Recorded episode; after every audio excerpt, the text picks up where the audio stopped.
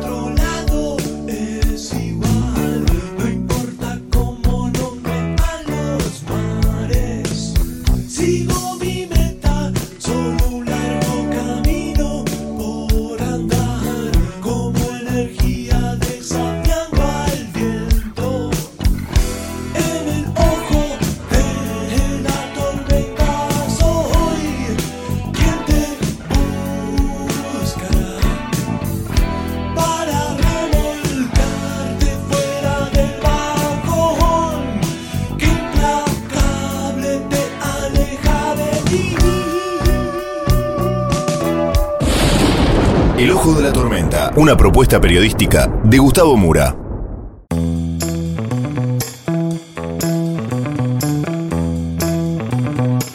Bienvenidos al Ojo de la Tormenta. La tapa de hoy es, excepto Nicaragua, todos condenan a Rusia. Vamos entonces con los temas del día de hoy en este breve sumario.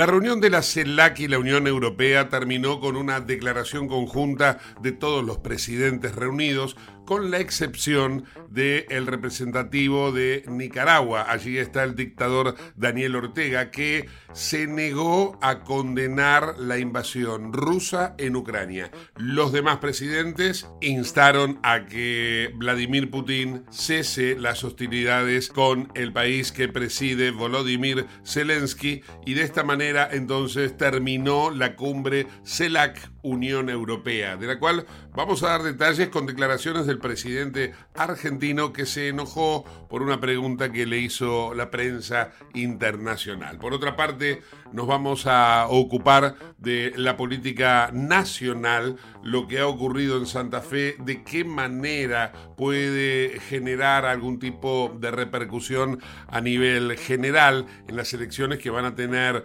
resolución en agosto en las PASO y luego finalmente en octubre en las generales, en donde todo indicaría que va a ser una definición con final abierto. Vamos a tener el análisis eh, político y económico de Rodolfo Eiben. Al mismo tiempo vamos a tener la historia del profe Piñatelli, que hoy nos hace una reseña de lo que fueron las matanzas de aborígenes hace 100 años aproximadamente, pero que recién fueron reconocidas como crímenes de lesa humanidad hace dos o tres años en la Argentina. Todo esto y mucho más en el ojo de la tormenta.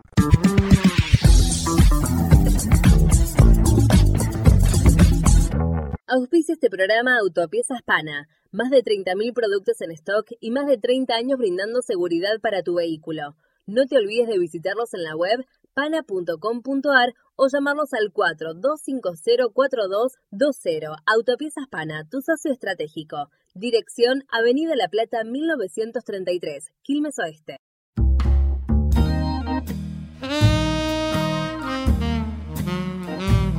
Luego de muchas deliberaciones y al cabo de dos días de reuniones, la cumbre de la CELAC y la Unión Europea, estamos hablando de la comunidad de estados latinoamericanos y caribeños y, eh, lógicamente, los países que componen la Unión Europea, terminaron de negociar una declaración en, esta, en este encuentro en Bruselas para que se condene la guerra en Ucrania. Y solamente Nicaragua quedó afuera de esta declaración final en la cual se condena la invasión rusa en Ucrania y se insta una vez más a terminar con las hostilidades. Vamos a escuchar ahora al presidente argentino, Alberto Fernández, que en una conferencia de prensa posterior a la finalización de la cumbre, junto con otros mandatarios, pero entrevistado por la prensa internacional, se molestó por lo que algunos periodistas cuestionaron de esas posiciones que asumieron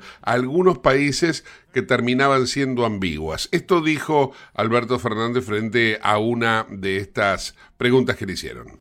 Yo quiero dejar en claro que esta fue una cumbre entre la Unión Europea y el la CELAC, tratando de buscar generar vínculos políticos, económicos, culturales entre Europa, América Latina y el Caribe. Ocurre en un escenario donde hay una guerra desatada por Rusia cuando invadió Ucrania. Yo quiero aclarar que la inmensa mayoría, la inmensa mayoría de los países de la CELAC condenamos en Naciones Unidas la invasión rusa. Con lo cual lo que les quiero significar con esto es que hay más una especulación periodística sobre que el objeto de la cumbre era el problema en Ucrania que la realidad. La verdad no existieron los problemas que ustedes están planteando. Sí, obviamente, hay alguna voz disidente, y sí, seguramente. Pero ese no fue el objeto de esta cumbre y no fue lo que nos ocupó en esta cumbre y tampoco nos detuvo el problema de Ucrania para avanzar en las cosas que esta cumbre necesitaba avanzar. Por eso quiero dejarlo en claro, porque pareciera que América Latina tiene algún resquemor de hablar con el del tema la inmensa mayoría de los países de la CELAC votamos la resolución de Naciones Unidas. No sé qué es lo que estamos discutiendo. El resto es especulación periodística. De la reunión final de esta cumbre no participó el presidente del gobierno de España, Pedro Sánchez, porque se encuentra dedicado de lleno a la campaña electoral que el domingo próximo va a tener su definición en las elecciones generales del país ibérico.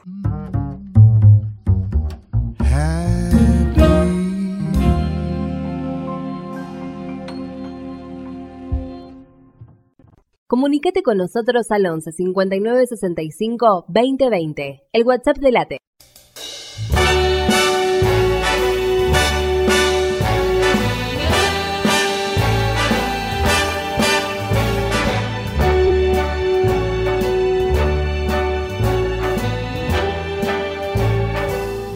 Estamos en comunicación con Rodolfo, Rudy e Iben. Hola Rudy, ¿cómo andamos?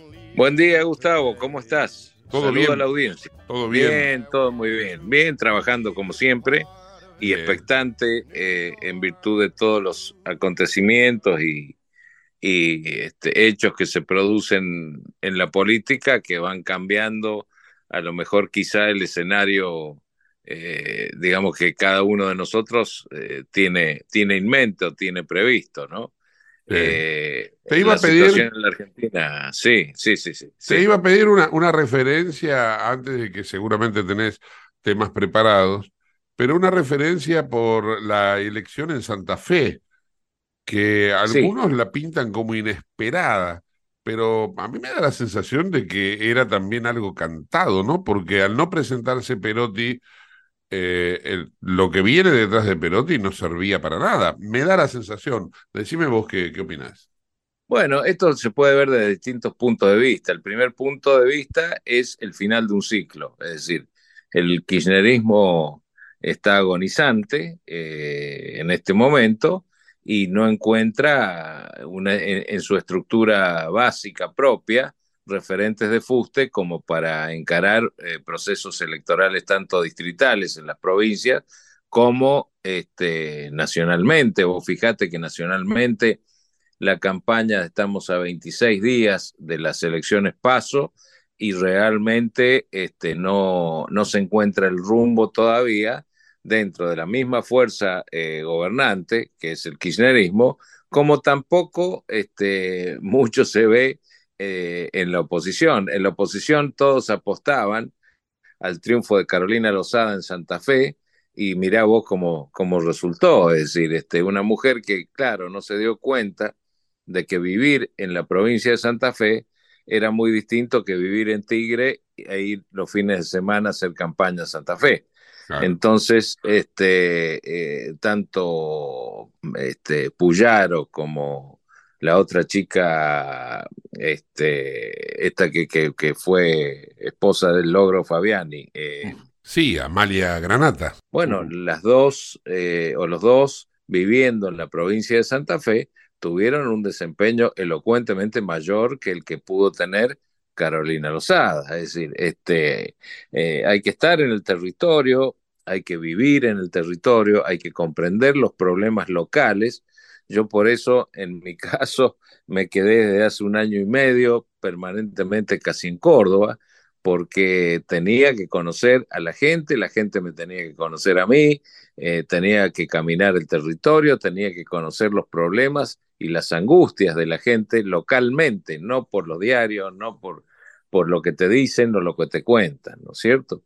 Y esa fue la gran falla de Carolina Lozada, apoyada totalmente por Patricia Bullrich, este, que viene encontrándose con sorpresas en distintos distritos, porque en, eh, tanto en Mendoza como en San Juan, como en San Luis, los candidatos a, ojo de buen cubero parece que lo apoyan a la reta, no a, no a Patricia Bullrich. Con lo cual, este, bueno, esperemos la dilucidación de todo este misterio en las pasos eh, para ver qué, qué, es lo que sucede. Otro episodio llamativo y que llama no solo a la curiosidad, sino que uno no sabe si tomarlo en chiste o en serio, son los dichos de la vicepresidente en el día de ayer, este, en ocasión de, de mostrarse junto a Massa en un simulador aéreo. Eh, en cuanto a que hay argentinos que tienen la plata afuera. Claro, afuera hay exactamente 430 mil millones de dólares, ¿no? Bueno, a mí me gustaría saber de esos 430 mil millones de dólares, cuánto corresponden a los políticos. Dicen que se llevaron un Producto Bruto Interno entero. Entonces, este, a mí me gustaría saber cuánto van a traer al país esos políticos. ¿Cuánto es Y un se- Producto Bruto Interno? 220 mil millones. Ah, la fraude. Entonces, este, en el exterior hay 430 mil millones. Suponiendo que el sector privado tuviera el 50% de esos 430 mil millones, bueno, a ver, analicemos de quién son los otros, los otros 200 y pico mil millones. Bueno, ¿Cuántos a- políticos? en, en algún momento fue blanqueado, porque el marido de Cristina Kirchner lo había blanqueado, que había mandado la plata de la provincia al exterior. Plata que, eh, a decir de Sergio Acevedo, era, ¿no? El, el ex Sí, gobernador. sí, claro, le obligó a la renuncia después. No. O sea, de- después de eso renunció. No hay Sí. registros del regreso de ese dinero. No, no, no, eso eran mil millones de dólares provenientes de los fondos de Santa Cruz por la privatización de IPF y esos fondos desaparecieron de Santa Cruz y jamás volvieron. Eh, bueno, y si a eso le sumás todo lo otro que vino después, es decir, se llevó los fondos provinciales y los fondos nacionales también a posteriori, ¿no? Eh, es decir, este, Y lo hizo con la de- provincia, ¿por qué no lo haría con la nación? no? Pero lógico, lógico. A ver, ¿y sus testaferros? Los testaferros conocidos que han estado procesados, presos y demás. Este, eh, eh, es es, es eh, grave lo que ha pasado acá. Es grave y es insólito. Es insólito que todavía esta señora tenga el tupé de hablar de quienes se llevaron plata afuera con una sonrisita socarrona, como dejando entrever que los este, empresarios o que el sector industrial o que el sector del campo, que el sector que produce riqueza en el país es el que tiene esa cantidad de dinero afuera. Bueno, y esa cantidad de dinero afuera el- mayormente pertenece a los políticos. Ese es el discurso que tiene el kirchnerismo de modo permanente y que repiten los seguidores, el de eh, Macri se la fugó, en la famosa frase de se la fugaron. Claro, claro, claro. Pero, pero vos ves que, que este, ya lo hemos hablado varias veces, acá, acá los políticos viven eh, absolutamente como, como sultanes, como reyes, eh, con los impuestos de la gente, con los impuestos que paga la gente. y hacen ostentación de dinero mal habido y de impunidad ante la justicia que no actúa. Entonces, este, es todo un, una podredumbre absoluta, de lo cual, si la gente no toma conciencia de eso, que parece que hasta el momento no toma conciencia, eh, bueno, me parece que vamos a seguir en problemas, porque si las opciones son las que aparecen, y yo te diría que no, que no va a haber solución a corto plazo. Cuando hablan de Juntos por el Cambio, por ejemplo, ¿no? Y hablan de la voluntad dialoguista de la reta y demás, eso porque no tiene qué decir ni qué hacer. Ninguno de estos que proponen cosas o cambios lo hizo en el momento que le tocó gobernar. Todos han gobernado, excepto mi ley. Pero si no te gusta mi ley, no tenés opción para votar, porque todo lo que votes va a ser exactamente igual. Por eso los únicos que crecen son Milei y Patricia Bullrich, eh, que, es tal vez lo más centrista, porque Milei va, tira más a la derecha, pero digo, son los únicos dos que crecen, los otros están como estancados, ¿no? Están, están estancados, están estancados. Ahora bien, todo dependerá también de las certezas de los sistemas de, conteo de votos y de fiscalización en el interior del país y en la, primordialmente en la provincia de Buenos Aires, este, donde, donde ocurre cualquier cosa, cualquier verdura. Este, este sistema de boleta única también terminó siendo, este, digamos, motivo de fraude y de engaño en la última elección de Córdoba en la última elección de Córdoba, Córdoba la doctoral, la, la, la, la, la provincia de la universidad, eh, la provincia de la intelectualidad y de la revolución. Esta Córdoba doctoral pasó el peor de los papelones institucionales en esta última elección de hace 15 días o, un mes atrás. ¿Cómo puede ser que durante 20 días no se sepa quién era el gobernador electo? Una vergüenza. Una vergüenza. En el caso de, del Partido Demócrata, dejaron de sumarle los cómputos a las 8 de la noche de ese día domingo. Quiere decir que el conteo que hicieron para el Partido Demócrata, en el conteo general, fue de una hora y media después de cerrados los comicios. Después no contaron ni sumaron más los votos del Partido Demócrata. Y no solo eso, sino que no le anotaron los votos en las planillas. Y cuando se fue a denunciar ese hecho, con comprobantes de voto, con urnas determinadas por número, talón de voto, nombre de la persona que denunciaba haber votado esa opción y número de documento, la jueza electoral de Córdoba se negó a abrir las urnas.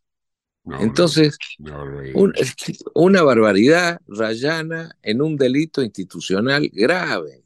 Entonces, estos, sistemas y estos, estos atropellos a la justicia, a la voluntad popular, al derecho, a la institucionalidad, en definitiva, y a la constitución, bueno, hacen que el país siga sumido en esta desgracia de inseguridad, de malos manejos, de atropello a las instituciones, de hacer cada uno el que se le da lo que se le da la gana, y mientras tanto, la gente en edad de producir busca el aeropuerto más próximo para emigrar. En este marasmo en el cual se encuentra la Argentina por la crisis política, obviamente, pero que deriva en lo económico, ¿cómo observas eh, el, digamos, este futuro inminente con un dólar, algunos auguran que va a llegar a 6.50.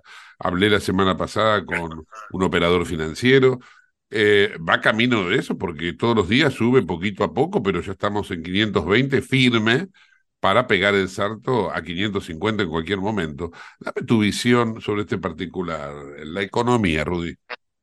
La economía está en una crisis eh, catastrófica total.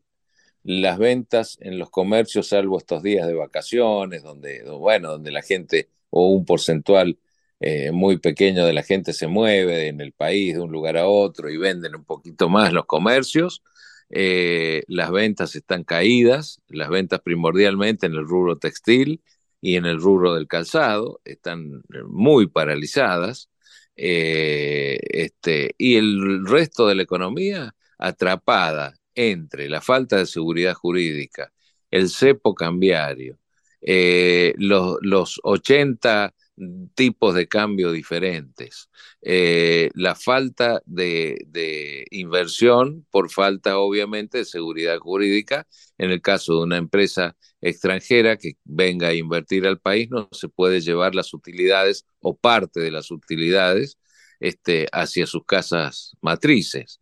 Entonces, todo esto hace que esté parado y todo esto hace a su vez que desde el gobierno sigan mintiéndonos. Lo del gasoducto es mentira, lo de la exportación del gas es mentira, lo de todo es una mentira dirigida absolutamente a perpetuarse y a seguir robando de las arcas del Estado. Eso es lo único que hacen, es disfrazar realidades en una Argentina que es un orgullo ser argentino para el mundo. Vos viste ahora lo lo del invento de estos científicos este, para el mal del Alzheimer y que están creo que en Bélgica presentándolo, además en un congreso. Eh, bueno, eh, esto es un orgullo. Vos ves la rural que sigue funcionando pese a todos los ataques y a todas las, la, la, la, las trabas que se le pone al campo. Bueno, la rural este, ya están llegando los primeros animales para tener seguramente una excelentísima exposición. Eh, pero, pero bueno, pero carne no, no exportamos. Eh, el campo en, en, Uruguay y en Paraguay este, tiene muchísimo más beneficios, empezando porque no tienen retenciones, este, su retención cero, y acá le aplicamos el 35 más el impuesto a la ganancia, más más cualquier otra verdura que ande suelta, valga el ejemplo este, relacionado con el campo, cualquier verdura que ande suelta para poder trabarlos un poco más y poder quitarle un poco más ese sector que es la base, la última base de riqueza que tiene la Argentina, todavía hoy. Entonces, eh, ¿cómo no vamos a estar preocupados por el dólar? Si es la única moneda que resguarda un poco los, los, este, pequeños capitales que cada uno puede tener o hacer en su propia casa. Eh, el dólar es la moneda rectora si vas a comprar un automóvil. El dólar es la moneda rectora si vas a alquilar un departamento. El dólar es la moneda rectora si quieres viajar al exterior. Es decir, es todo con el dólar. Uh -huh. Dólares que acá no hay. No queda un dólar en el Banco Central. Se los llevaron a todos. Pero bueno, este, es la Argentina.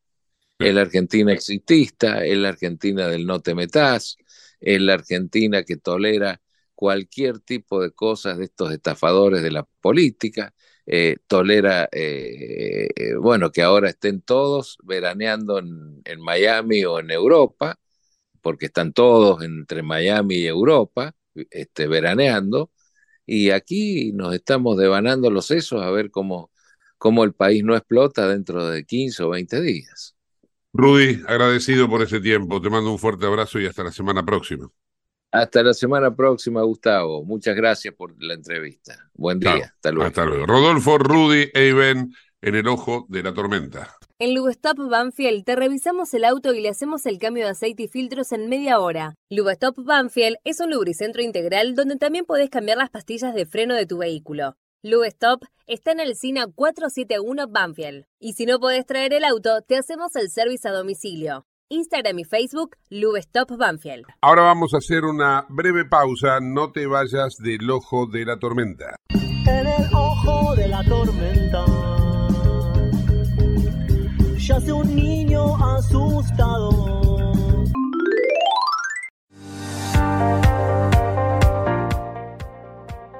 Urgente. La Subsecretaría de Atención Primaria y Salud de Merlo informa, todo paciente adulto con síntomas o sospecha de dengue debe concurrir a la guardia del Hospital Eva Perón, ingresar por la calle Pasteur, acercarse al mostrador, anunciarse y de ahí se lo derivará al consultorio correspondiente. Los síntomas del dengue son fiebre acompañada de dolor detrás de los ojos, de cabeza, muscular y de articulaciones náuseas y vómitos, malestar intenso general, aparición de manchas en la piel, picazón y o sangrado de nariz y encías.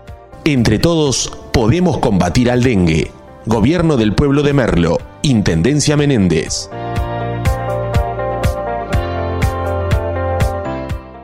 Autopiezas Pana, distribuidor nacional de autopartes, líder en el rubro suspensión, dirección y frenos para vehículos. Para más información sobre las marcas que trabajamos, visítanos en nuestra web pana.com.ar o escribinos a nuestro email pana.pana.com.ar. Autopiezas Pana, tu socio estratégico.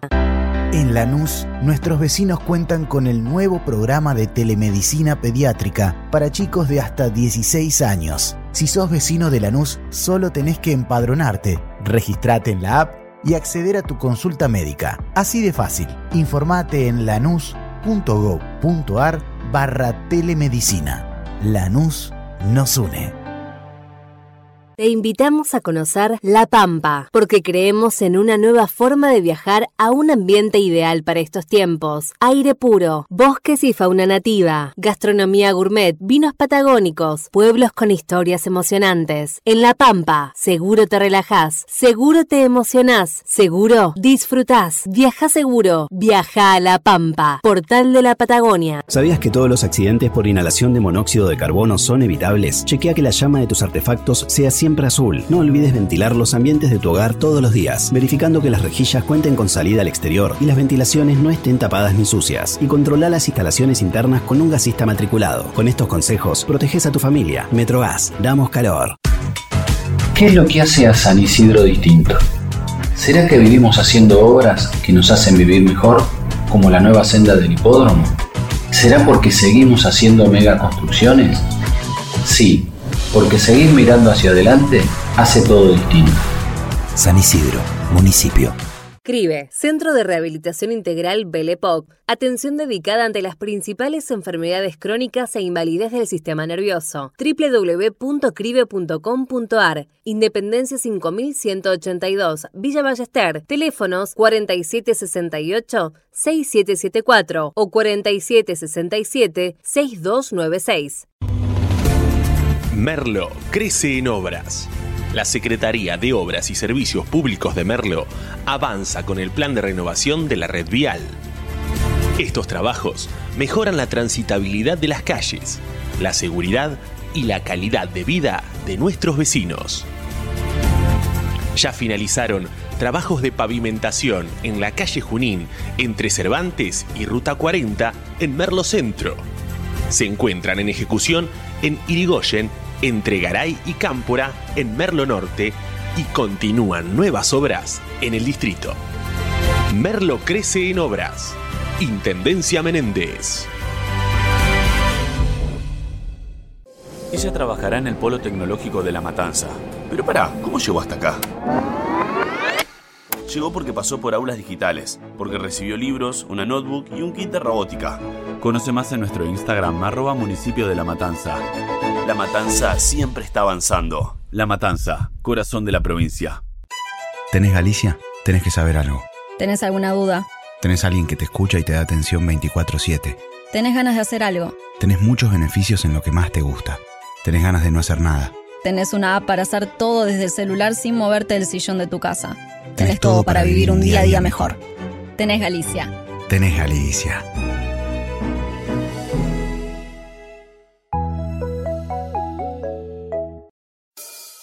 En el ojo de la tormenta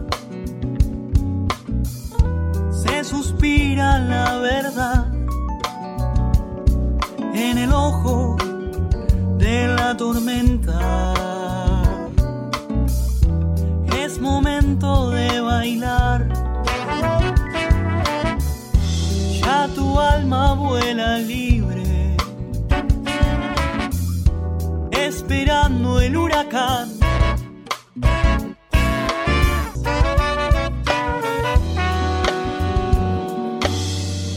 Auspicia este programa CRIBE. CRIBE es un centro de rehabilitación integral que está ubicado en Villa Ballester, provincia de Buenos Aires, certificados con normas de calidad ISOIRAM. El centro CRIBE ofrece, entre otras terapias, tratamiento de rehabilitación por ozono. La página web es www.cribe.com.ar, sino en facebook.com barra cribecom. CRIBE queda en Independencia 5182 Villa Ballester. Los teléfonos 4768-6774 o 4767-6296. CRIBE, Centro de Rehabilitación Integral Belepoc.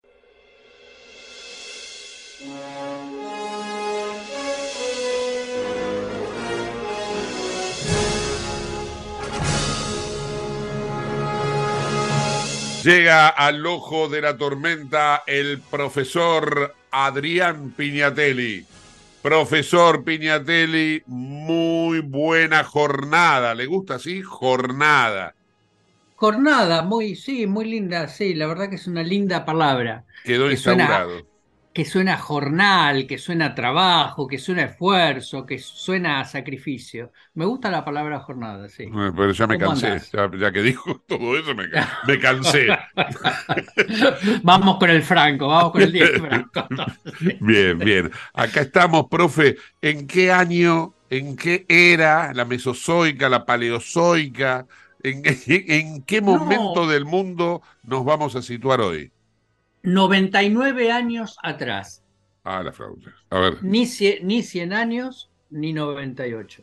99 años atrás. Bien. Vamos a, a recordar lo que ocurrió un 19 de julio de 1924 a 130 kilómetros de la ciudad de Resistencia, cuando el Chaco aún no era provincia y era un territorio nacional. Ajá, a ver. Vivían unos 60.000 personas, la mayoría eran de distintas comunidades indígenas. Desde 1870 el gobierno nacional había llevado adelante distintas campañas eh, que se llamaba el Desierto Verde, como fue la campaña del Desierto de Roca, bueno, Sí. estaba la campaña del Desierto Verde, que fueron distintas campañas que se desarrollaron entre 1870 y 1917 para dominar al indígena. Ajá. En 1911 se establece en una localidad que se llama Napalpí una reducción indígena. 20.000 hectáreas, imagínate, Gustavo, eh, donde ahí adentro eh, tenían que vivir distintas comunidades indígenas, especialmente Cuom y Mocovíes. ¿Sí? Eh, sacándole esa, ya quitándole de por sí esa condición de nómades que tenían, que iban de un lado para el otro. Ya, ya los dejaban fijos en un lugar, claro. Ya los dejaban fijos en un lugar. Esta gente eh, se dedicaba a la cosecha, tenía que dedicarse a la cosecha del algodón y del maíz, de los productores locales, de los hacendados que vivían en la zona. Era mano de obra baratísima, donde eh, solamente podían comprar en la proveeduría, en el almacén que había dentro de la reducción, que era manejado por gente blanca.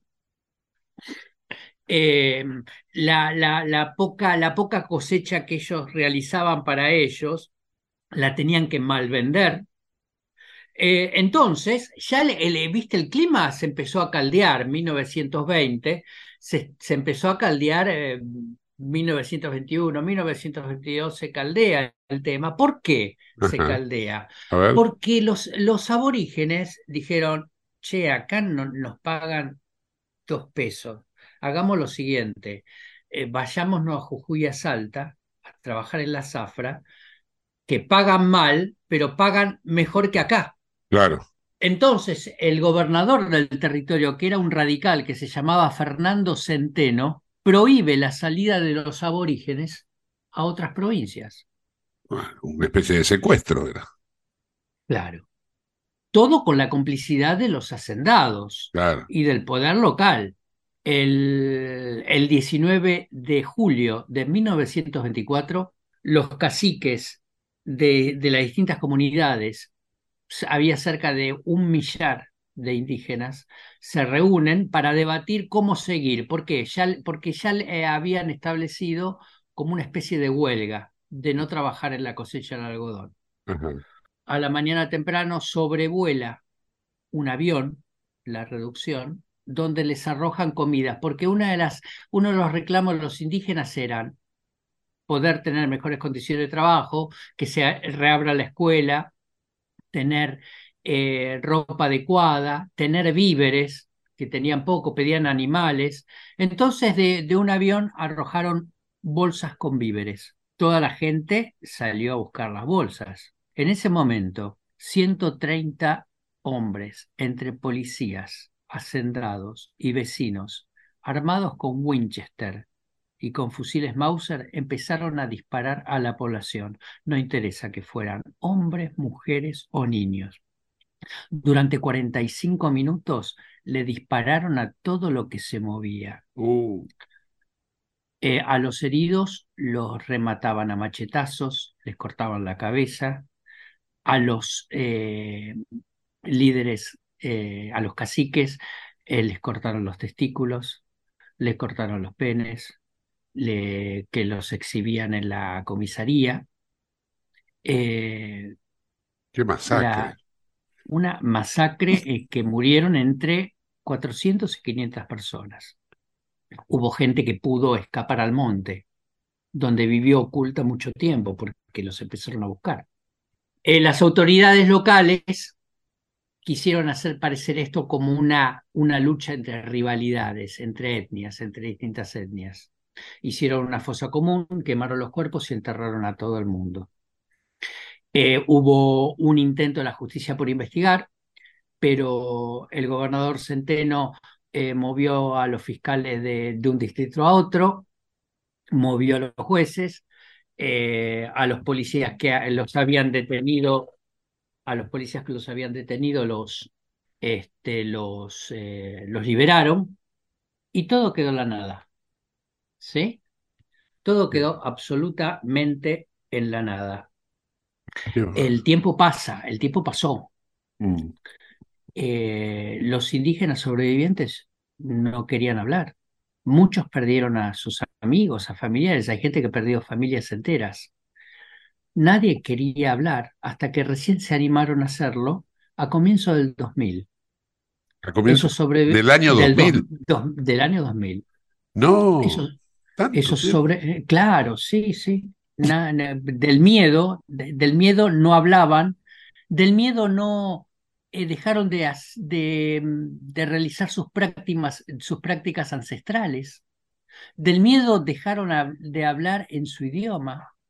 Eh, eh, hasta que en el año 2000 se animaron esos sobrevivientes que eran niños transformados en ancianos, aceptaron dar su testimonio para probar que había habido una terrible masacre y hasta se hizo un juicio por la verdad, donde se declaró la masacre en Apalpí en el año 2022, esto fue, como un crimen de lesa humanidad. Eh, se armó un memorial en la zona de donde funcionaba la reducción indígena y, este, y hubo un perdón del Estado hacia las víctimas por lo ocurrido en, en Napalpí. Entonces el presidente era Marcelo T. Alvear, que cuando Centeno fue a, a gobierno a, a, pedirle tropas del ejército, le dijeron, lo que vos tenés enfrente es un tema estrictamente policial, resolverlo con la policía. ¿Sí? Hubo un intento de, interpelación al ministro del Interior, Vicente Gallo, en septiembre de 1924, que quedó en la nada, quedó en la nada también la, la conformación de una comisión investigadora, no se hizo. El que llevó la voz cantante en diputado fue el, diputado socialista Francisco Pérez Leirós, que en la mitad de, de, su, de su discurso eh, mostró un frasco con los testículos y las orejas de Pedro Mendoza, eh, uno de los caciques asesinados. Es decir, fue una, fue terrible, fue terrible lo que ocurrió entonces en, en donde estuvo muchos, muchos años silenciada esta matanza y que demoraron 80 años en, digamos, pongámosle, hacer justicia. Qué, qué bárbaro todo esto y qué increíble que, por ejemplo, esto no figure en los libros de historia de los colegios. Yo, por ejemplo, no, no lo estudié nunca, nunca.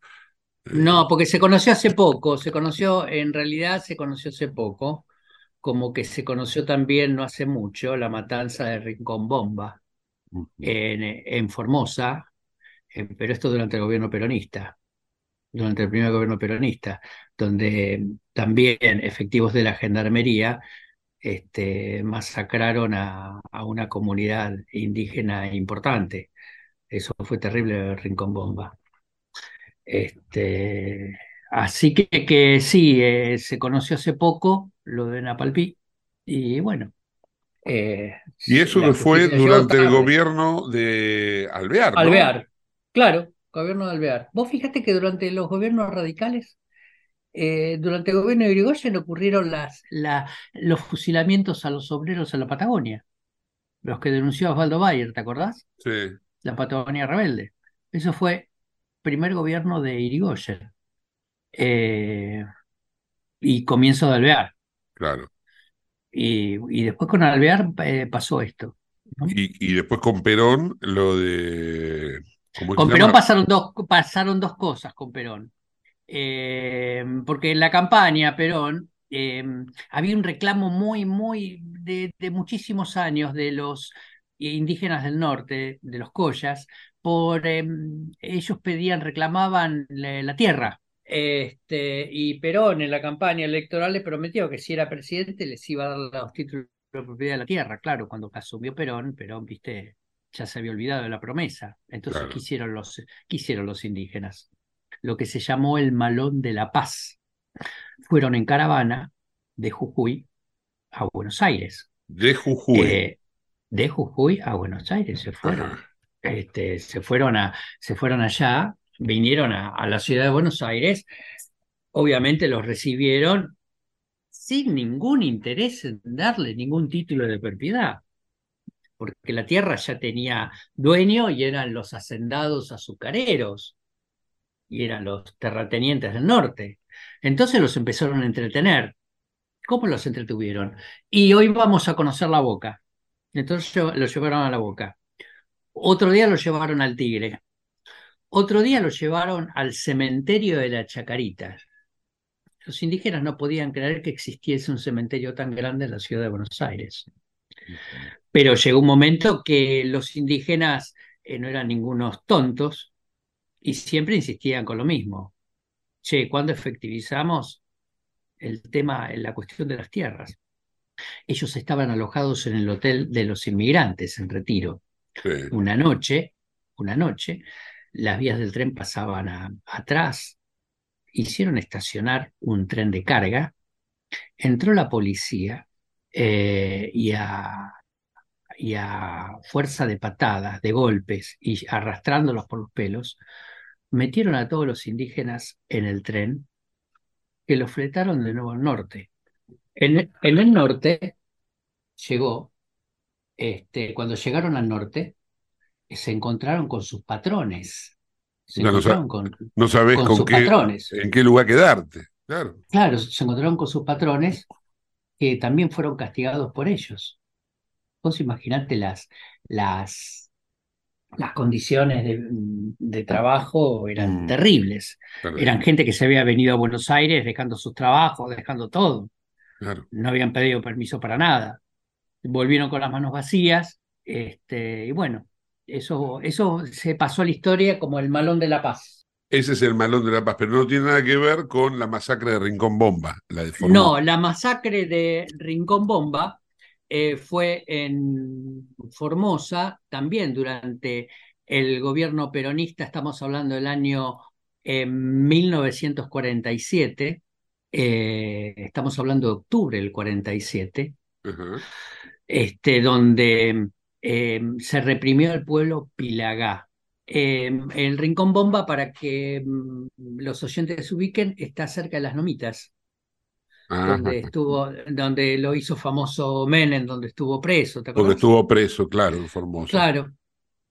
Y bueno, y entonces eso, pero el, eh, em, lo, esta represión que duraron, que duró varios días, que duró, que duró varios días, estuvo a cargo de, de gendarmería. Ajá. Eh, y este, y también esto fue por condiciones de trabajo, por este, eh, por, em, por abusos y mm, por todas esas, por todas esas historias, ¿no? Pero, eh, Este, profe, eh, tanto cualquiera de las masacres que mencionamos, en todas el presidente estaba al tanto, el presidente que fuere, ¿no? Eh, Marcelo T. de Alvear, me hablaste de Irigoyen, Perón, ¿todos estaban tanto? ¿O era que se sublevaba o se le iba de mano a, Sí, no, no, a la no, gendarmería, a la policía? ¿Cómo, cómo era eso? Y bueno, viste, eh, lo de mm, lo de Alvear, sí, porque primero le pidieron, le pidió tropas de ejército que se las negó, o sea, le, eh, Centeno, el gobernador, contó al, al gobierno nacional eh, lo, lo que se lo que se vivía. Y este, y, y lo de Coso también, lo de lo de Rincón Bomba, este, Los presidentes estaban acá, a- al tanto yo de creo todo lo que que, pasaba. yo creo, yo creo que estaba, que estaba a- al tanto, al tanto. Este, lo de Rincón Bomba lo, lo- lo quisieron hacer pasar como que los indígenas estaban armando una sublevación contra, contra el hombre blanco. Estamos hablando de 1947, ¿no? Sí, acá mi- mientras, mientras vos estabas hablando, yo buscaba acá en internet y eh, en ambos casos fueron calificados como genocidios, como Sí, crímenes sí, de lesa sí. humanidad Sí, eh, sí, sí, por la justicia Año- argentina. Décadas, décadas más tarde, ¿no? No, en el De- 2020, décadas más tarde. en el Claro. 2020 Rincón Bomba y, Claro. y otro tanto la batalla de, ¿cómo es la masacre de Napalpí? Sí, sí, sí, sí, sí, sí, sí, pero y todo, todos eran, eh, todo con la, con la misma matriz, ¿no? De, de, de, de, de, de- de abusos de trabajo, abusos en las condiciones de vida, gente que vivía muy mal. No, no vengo a descubrir nada nuevo, pero gente que vivía olvidada, no solamente que vivía mal, que vivía olvidada de, de la vida, del mundo en chozas, en, en, en chozas de adobe con techos de paja, este, sometidas a cualquier tipo de enfermedad, de, de- de donde el Estado no existía. Profesor, te- per- sí, permitime decirte que mucho no cambió la condición en que vive esa gente, ¿no? no, no, no, no, no, sí, ya sé, Pasaron sé. 100 años y siguen viviendo en condiciones similares. Sí, claro. Sí. Por ahí hoy tienen un teléfono celular, pero siguen viviendo en chozas, siguen sin agua, sin cloaca, sin, Claro. sin las condiciones mínimas de, de supervivencia, eh, el confort del calor cuando hay, ha- hace frío o del fresco cuando hacen esos calores eh, masacrantes. O sea, Claro, sí, sí. Imagínate que en el conurbano no hay cloaca. ¿Cuántas, cuántos millones de personas tienen cloaca? Ni agua corriente. La situación en el interior, eh, en esas comunidades, deben ser casi idénticas que en ese momento. Qué terrible lo que, lo que estás contando y lo que de alguna manera sí, me me siento parte, este, dejamos pasar, porque lo dejamos pasar, dejamos que esas cosas sigan ocurriendo, sigan pasando y por ahí nos preocupamos por eh, el, el precio de, de la carne para el asado del domingo, cuando hay gente que hace más de 100 años que vive en las mismas condiciones por las cuales masacraron a mil, a dos mil personas que buscaban una mejor calidad de vida. Así es, así es. Terrible. Profe, gracias por traernos todo esto a la memoria. En un día eh, en el cual también hay que recordar en esta semana, y no hay que olvidarse, la memoria de las víctimas del terrorismo eh, internacional en la Argentina. Otro Sí, hecho otro, ot- otro capítulo sin respuesta. con muchas preguntas y pocas respuestas, ¿no? Claramente. Eh, los atentados de la Embajada de Israel, de la AMIA y el asesinato del fiscal Nisman no tienen que quedar tampoco impunes a lo largo de los años. Profe, un saludo. Abrazo. Buena semana, buena semana. El profesor Adrián Piñatelli en el ojo de la tormenta. Te invitamos a conocer La Pampa, porque creemos en una nueva forma de viajar a un ambiente ideal para estos tiempos. Aire puro, bosques y fauna nativa, gastronomía gourmet, vinos patagónicos, pueblos con historias emocionantes. En La Pampa, seguro te relajás, seguro te emocionás, seguro disfrutás. Viaja seguro, viaja a La Pampa, portal de la Patagonia. Para el cierre musical del día de hoy hemos seleccionado Broken Record. Es una canción de Hayley Reinhardt que está muy bien interpretada y que le pone todo, todo el ritmo. Ahí va. Listen, do I have to spell it out for you? What part of this don't you understand? It's not the things you say or do, but the way you do struck hit a chord, baby. Way, way deep in the depths of my soul. Hate to break it to you, mister. Do I have to tell you